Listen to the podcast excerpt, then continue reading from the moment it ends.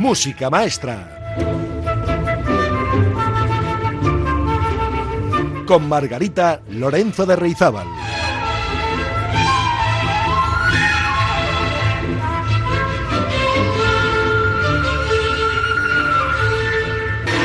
Hola amigas y amigos, la primavera ha venido, nadie sabe cómo ha sido, los pájaros, las pájaras, el amor.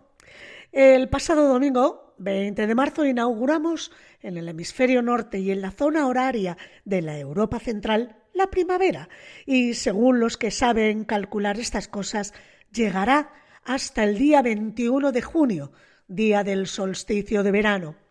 Pero el diccionario de la RAE tiene también otra acepción para la palabra primavera y dice que es el tiempo en que una persona o una cosa está en su mayor grado de desarrollo, belleza o energía.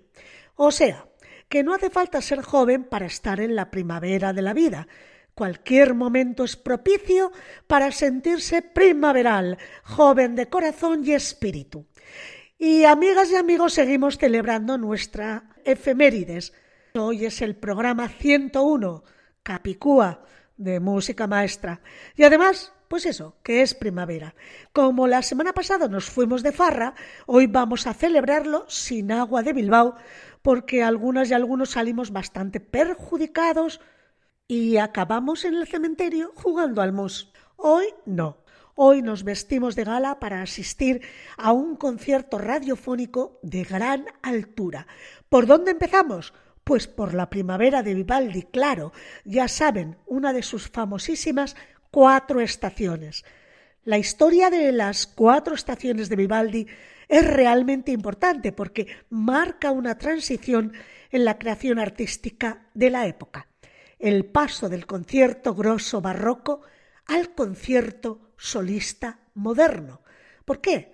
Porque en las cuatro estaciones Vivaldi emplea como instrumento solista a un violín. Puede considerarse a Vivaldi como el inventor de este tipo de conciertos. Ahora nos encontramos ante uno o varios instrumentos solistas que dialogan con el resto de los instrumentos de la orquesta. La historia de las cuatro estaciones de Vivaldi también implica una nueva organización de la orquesta.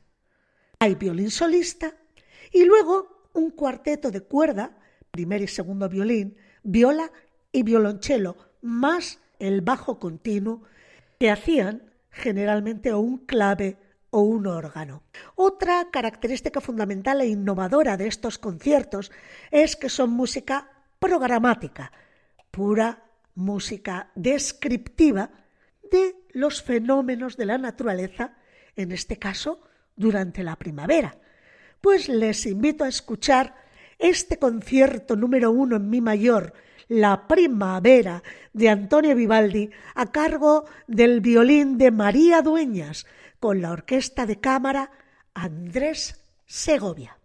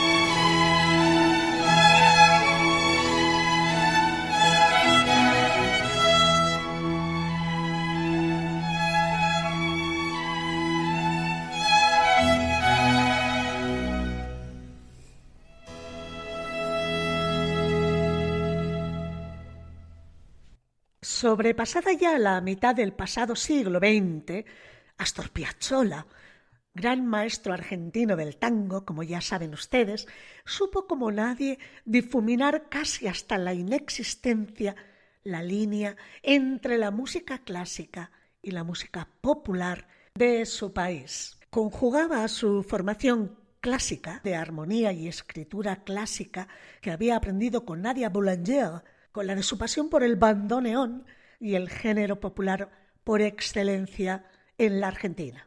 Bien, pues Piazzolla también escribió cuatro estaciones, como Vivaldi, pero las suyas son las cuatro estaciones porteñas, con un conjunto de cuatro composiciones de tango escritas precisamente intentando simular las cuatro estaciones de Vivaldi. Originalmente las concibió y las trató como composiciones diferentes.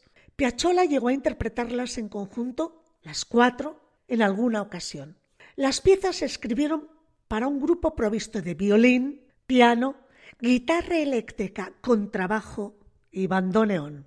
El adjetivo porteño, que es el gentilicio de Buenos Aires, es usado por Piazzolla para dar su impresión de las estaciones del año en Buenos Aires. Y ya saben que la primavera en Buenos Aires no es la misma que en el hemisferio norte. De hecho, en Buenos Aires la primavera se inicia el 21 de septiembre y abarca hasta el 20 de diciembre. Pues vamos a escuchar la primavera porteña escrita por Piazzolla en 1970.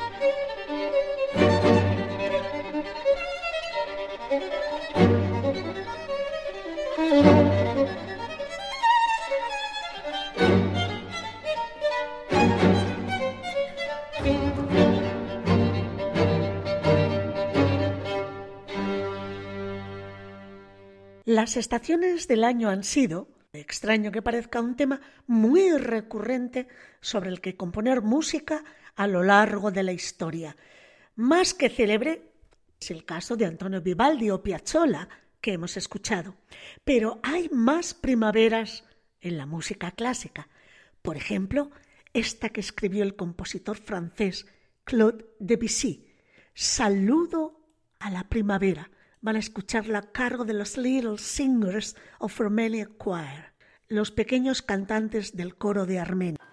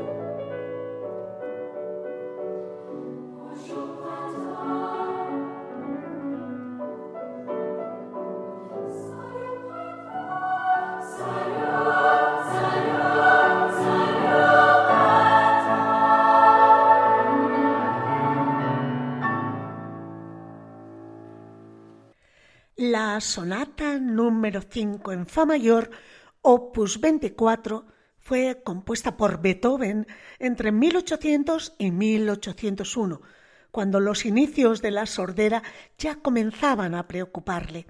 Aún así, es un periodo tranquilo y fructífero para el maestro, que estaba asentado en Viena desde 1792.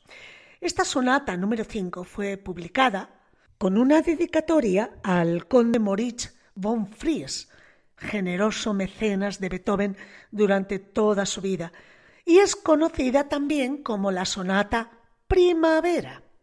Esta sonata Primavera de Beethoven fue compuesta en la época en la que todavía éste seguía la herencia clásica de Mozart y Haydn, aunque no faltaba mucho para la ruptura y para que iniciara su camino más personal. Es una obra todavía muy luminosa y equilibrada, en especial el primer movimiento, es el que vamos a escuchar a continuación, en el que la melodía fluye en un pacífico diálogo entre el violín y el piano.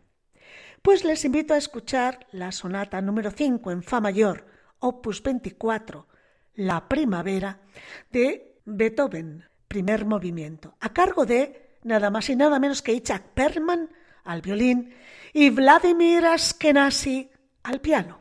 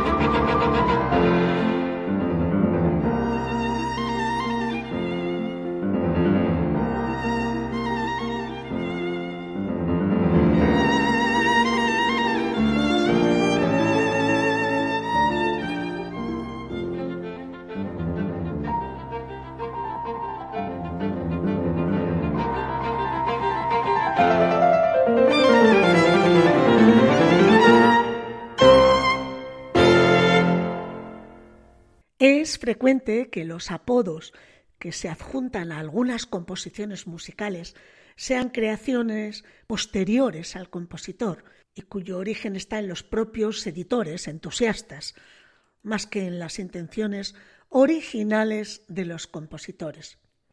En el caso de la Sinfonía Primavera de Schumann, sin embargo, tenemos una fuente autorizada porque de la mano del propio compositor se ve en la primera página del manuscrito conservado Sinfonía de Feelings, Sinfonía de Primavera. Fue planificada en cuatro días y completada en un mes, y originalmente tenía títulos en cada uno de los movimientos. Así, Schumann escribió en el primer movimiento El comienzo de la primavera. El segundo lo tituló La noche. El tercero, Felices compañeros de juego. Y el último, Primavera en plena floración. Sin embargo, estos títulos de cada movimiento no se incluyeron en la publicación, aunque siguen siendo perfectas descripciones de la música que contienen. Una fanfarria de metales anuncia el comienzo de la primavera en el primer movimiento. Pero después viene una breve crisis musical que nos recuerda que Schumann compuso esta sinfonía de primavera en enero y febrero, en pleno invierno. Esta sinfonía primavera se estrenó en Leipzig el 31 de marzo, ya era primavera, de 1841. La orquesta de la Gewandhaus de Leipzig fue dirigida en aquel momento por Félix Mendelssohn. Escuchemos el tercer movimiento de la sinfonía La primavera de Schumann.